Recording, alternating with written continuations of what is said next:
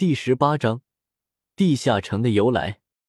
数月后，塔形建筑中的一处房间，李胜放下了手中的书籍，扭了扭脖子，呼，学了快半年了，总算能跟他们正常交流了。李胜伸了伸懒腰，日常对话是没问题了，不过还有一些特殊的词汇我没有搞懂，不过也没关系了，这种程度已经够用了。这时，一双素手突然蒙住了李胜的眼睛。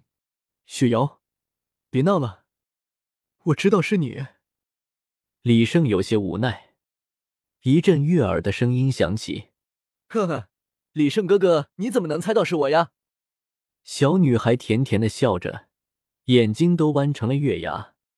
这里除了你，谁还会做这种事呢？说出这话的时候。李胜心里却泛起了对女孩淡淡的怜惜。通过这几个月的学习，还有对女孩旁敲侧击的询问，李胜对这个地下城有了不少的了解。听女孩说，这个地下城原本是几千年前的一个大型势力的基地之一，这里生活的人全是当初那个大型势力的后代。至于这里为什么变成了这样，李胜确实是不知道了，因为女孩只知道这么多。只能推测出来，在几千年前，这个势力大概出了什么变故，以至于整个地下城的人都被封进了地底。不过幸运的是，这是一处巨大的魂导器制造基地，当时的魂师们甚至制造出了魂力驱动的微型太阳来照耀整个地下城。这里的人一出生就是在地底，从没有见过蓝天白云和外界的任何事物，每天最重要的工作就是释放魂力。输送到特制的魂导器中储存起来，供给着那个整个地下城的生命源泉。几千年前刚被封在了地下的时候，当时的人还比较乐观。但是随着储存的魂力的消耗，人们不得不每天都要输送魂力供给太阳。随着时间的流逝，老一辈魂师死亡后，新生的人却不足以支撑起太阳的消耗。地下世界没有魂兽。以后出生的人最多能达到十级魂力，连个魂师都没有了。再加上地下城的出生率不高，人口越来越少，到现在只剩两千多人了。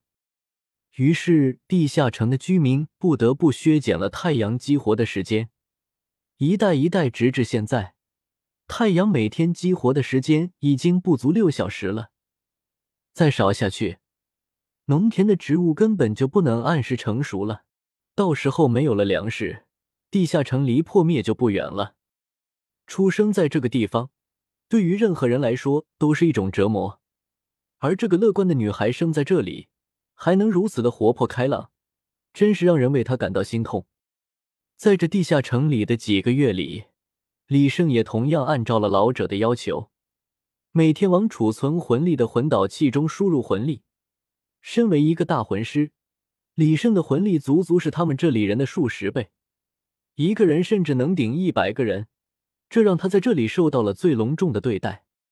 清雪瑶漫步到了李胜身边，拉起了他的手：“李胜哥哥，你在想什么呢？今天能给我再讲讲外面的世界吗？你上次说到了大树，大树长什么样子啊？”清雪瑶大大的眼睛望着李胜，里面充满了憧憬的神色。看着清雪瑶充满着渴望的眼神，李胜实在是不忍心拒绝，跟他讲述起了外面的世界。这几个月的时间里，李胜并没有一直待在地下城中，而是向着古渊打听这里有没有通向地面的通道。古渊就是那个请他入城的老者，而他手上的那个手环却是这个地下城主人的手环。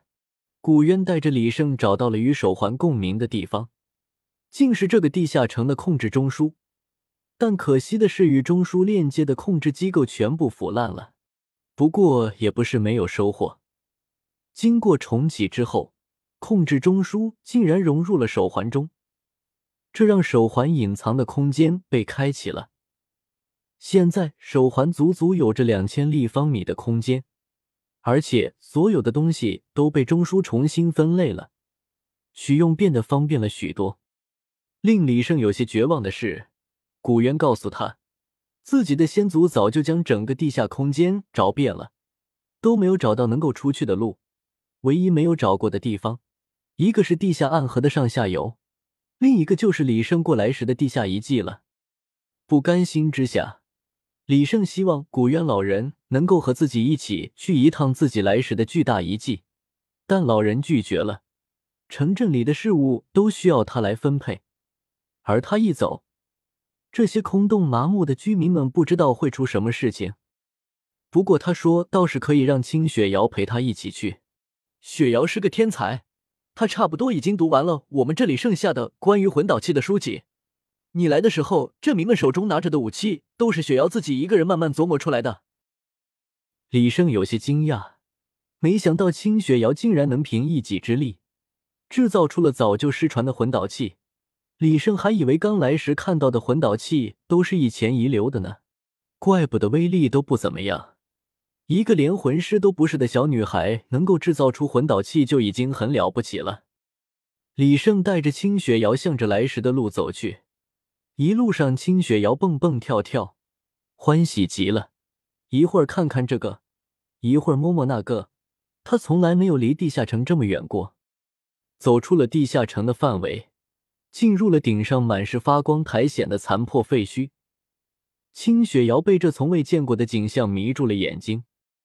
李胜哥哥，这里好漂亮啊！外面的天空也像这里一样漂亮吗？清雪瑶扑扇着大眼睛，满脸期待的神色。看了看清雪瑶的面孔，李胜暗暗发誓，就算不为自己，为了清雪瑶，为了结束这地下城人类几千年的折磨，我也要找到从这里出去的路。外面的天空比这里漂亮多了，有蓝天，有白云。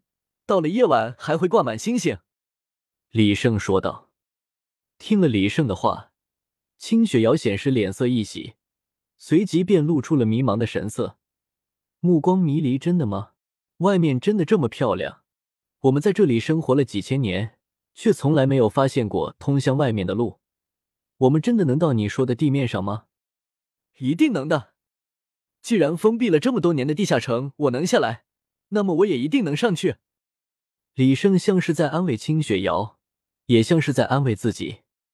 燃起火把，李胜带着清雪瑶走过漫长的甬道，来到了地下遗迹之中。走的时候没工夫仔细搜查，现在刚好来看一看。